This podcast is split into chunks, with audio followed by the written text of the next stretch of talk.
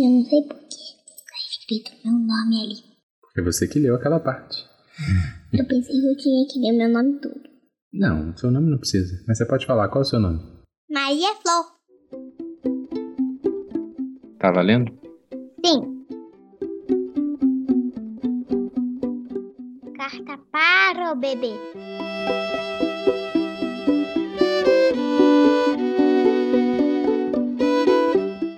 Ela sempre cuidou de muitas bonecas. Também ajudou bastante na criação de muitos irmãos mais novos. Ela tinha a sensação que teria muitos filhos, mas para isso precisava começar. Recém-casados, começando a construir a vida. Ela, normalista recém-formada. Ele, oficial, praticamente calouro na Marinha. Como se vê, era tudo muito recente em suas trajetórias mas parecia tudo bastante definitivo também. Um mês depois de uma viagem de férias a Paquetá, enamorados e abertos a contemplarem e renovarem juntos o ciclo da vida, ela começou a sentir enjoos e ele percebeu que o corpo dela mudava. Naquela época, final dos anos 50, o famoso teste de farmácia, personagem de todos os nossos episódios, ainda não estava na história ela levou uma amostra da urina ao laboratório e eles combinaram de irem juntos buscar o resultado. Assim, numa tarde de quinta-feira, com muita ansiedade e sem se preocuparem com o que os outros iam pensar, eles pularam, se abraçaram e se beijaram em plena recepção do laboratório diante do positivo para beta-HCG. Sim, estavam grávidos. Foi assim que a Marina e o João, que hoje já têm até bisnetos, descobriram que o pequeno Mário Jorge, o primeiro de seus quatro filhos, estava a caminho.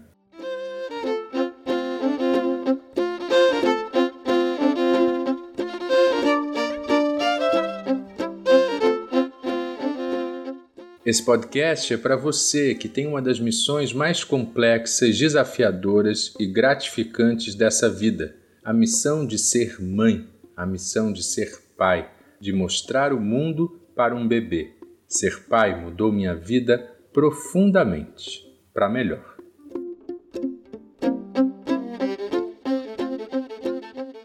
Eu sou Pedro Aires e a outra voz que você já ouviu aqui é da Maria Flor, minha primeira filha, para quem, quando ela ainda estava na barriga da minha mulher, a Mari, eu escrevi uma carta contando coisas do mundo que ela encontraria na sua chegada.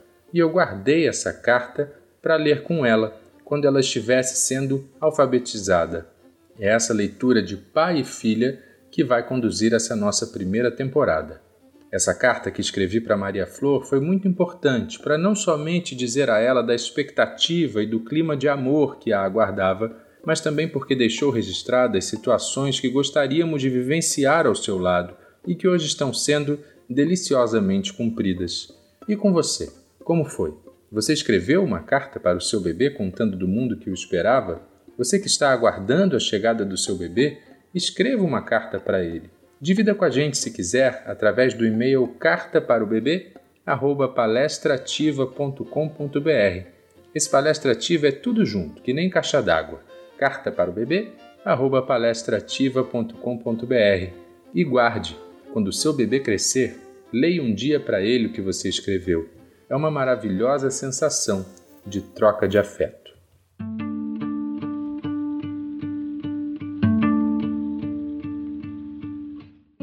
Carta número 8 Oi, bebê. Um dia nós vamos estar brincando na beira do mar. Você vai resolver sair correndo de mim.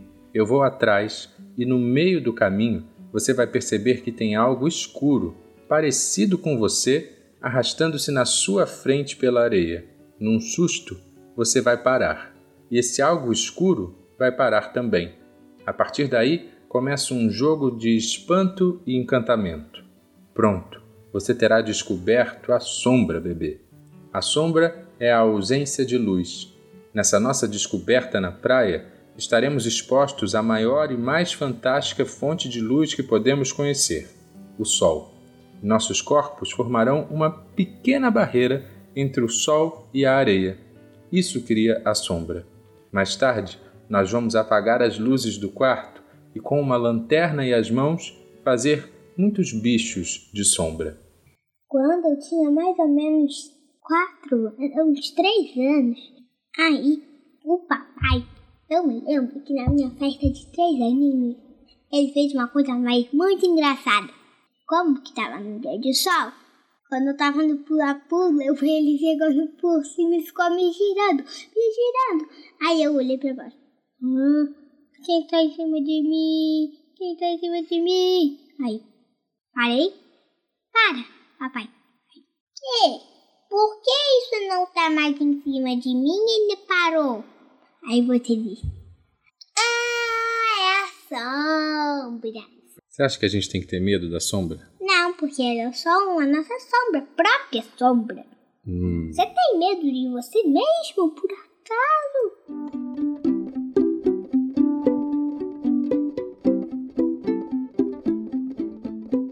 Brincar com a sombra é uma grande sabedoria. Você também vai descobrir que a gente usa a ideia de sombra para falar de pessoas ou locais tristes, desanimados. Disse: aquela praça é sombria. Isso tem a ver também com a falta de luz. E pode ser uma luz simbólica. É como se cada um de nós carregasse um sol dentro do peito. Às vezes, acontecem coisas que nos deixam desanimados e sentimos como se o sol dentro da gente apagasse. Nessa hora, fica tudo na sombra. Se a gente começar a se mexer, vai perceber que o sol continua lá. Quanto mais a gente se mexe, mais luz aparece. Tinha um moço muito inteligente chamado Jung, e ele dizia que para a gente conseguir ser feliz de verdade, a gente tinha que conseguir iluminar tudo nosso que está na sombra. Os nossos medos, nossas raivas, nossas lembranças tristes e também o nosso potencial. Enfim, tirar da sombra usando a luz. Vamos fazer isso juntos, sempre, bebê. Vamos saudar o sol que nasce lá fora todos os dias porque estamos vivos e cuidar do sol que temos dentro de nós. Você falou que para a gente buscar o sol, a gente pode ir na praia, na piscina, no clube, fazer alguma viagem. Mas se a gente tiver sem poder sair de casa, como a gente ficou por muito tempo na pandemia, como é que a gente faz para buscar o sol sem e poder sair? Piscina. A gente lava a cozinha, aí minha mãe colocou água, fez, a, a gente limpa primeiro, fecha o ralo, depois eu uso o biquíni e eu escorrego. A mamãe foi fazer uma faxina na cozinha e você botou o quê? Espuma e eu fiquei escorregando tipo uma piscina pra não ficar tipo na piscina, né? Só que em. Então lavar a cozinha te trouxe alegria. Uhum. Lavar a cozinha pode trazer o sol. É, sabe por quê? Hum. Às vezes, quando tá sol, a gente não seca a roupa. Uhum. Fez a mesma coisa, porque às vezes eu ficava lá na janela lendo o livro, só que de repente, poxa, por que nunca chove? Aí choveu, depois. Ei, eu dormi, eu vi a chuva, e aí? Apareceu o sol, eu pensei, ei, eu quero logo ir pro parquinho. Aí não. Ela foi comigo e assistiu o sol. Aí eu fiquei lá no sol e é muito bom.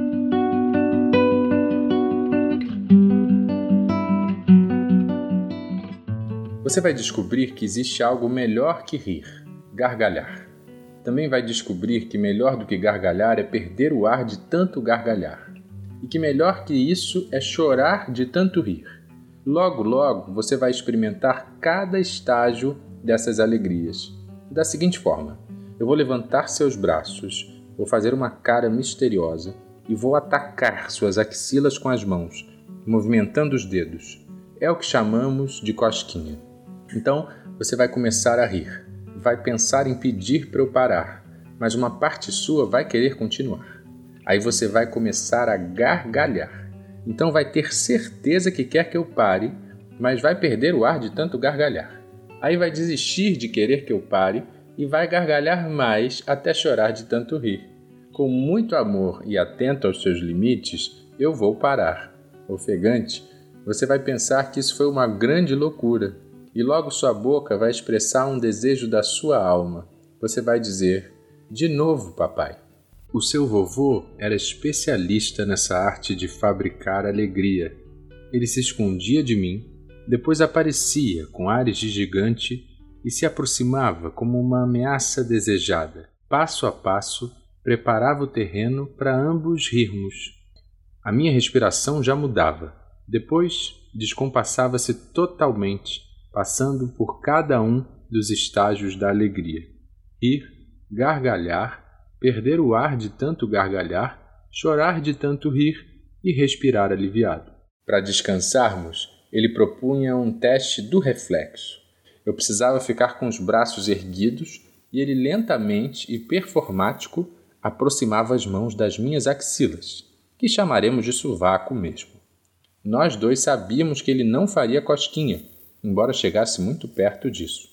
A mente, porém, preferia se entregar àquela alegria já conhecida e os reflexos eram reprovados no teste. Eu fechava os braços e caía na gargalhada outra vez. Susto, alegria também. Coisas divertidas. Hum, susto te faz rir, é?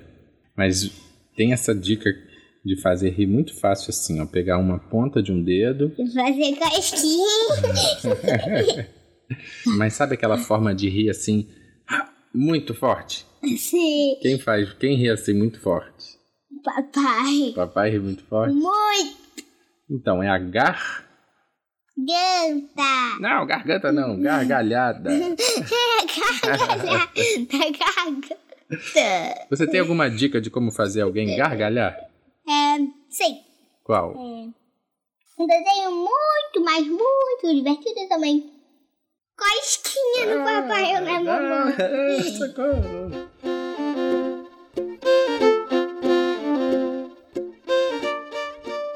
Muitas vezes na vida, bebê, a gente pensa que não tem motivos para sorrir e sente saudades de gargalhar até perder o ar.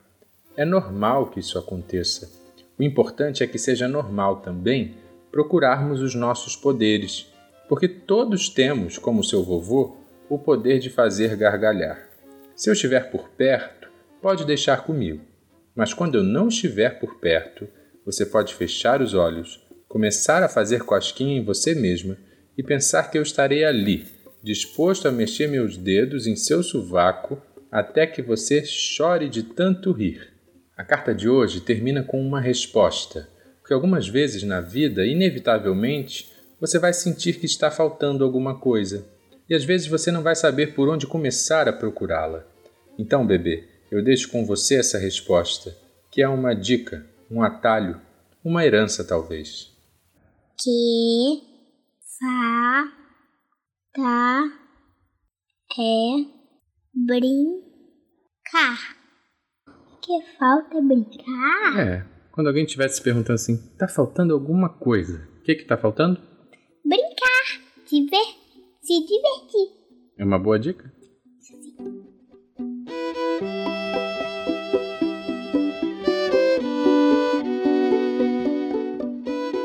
Carta para o Bebê é um podcast da Rádio Garagem feito para quem está diante dessa incrível aventura mostrar o mundo a uma criança que vai nascer hoje dedicado a Marina e ao João, que compartilharam com a gente a história da chegada do Mário Jorge.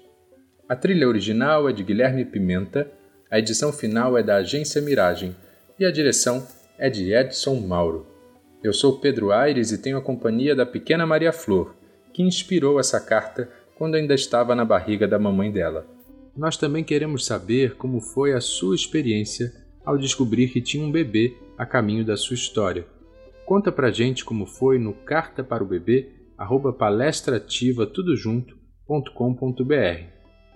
E começa, se é que já não começou, a escrever a sua carta para o bebê e divida com a gente. E se você conhece alguém que vai gostar de ouvir essas histórias amorosas, indica a gente e segue o Carta para o Bebê por aqui e nas redes sociais. Obrigado pela sua companhia e até a próxima Carta para o Bebê. Tchau!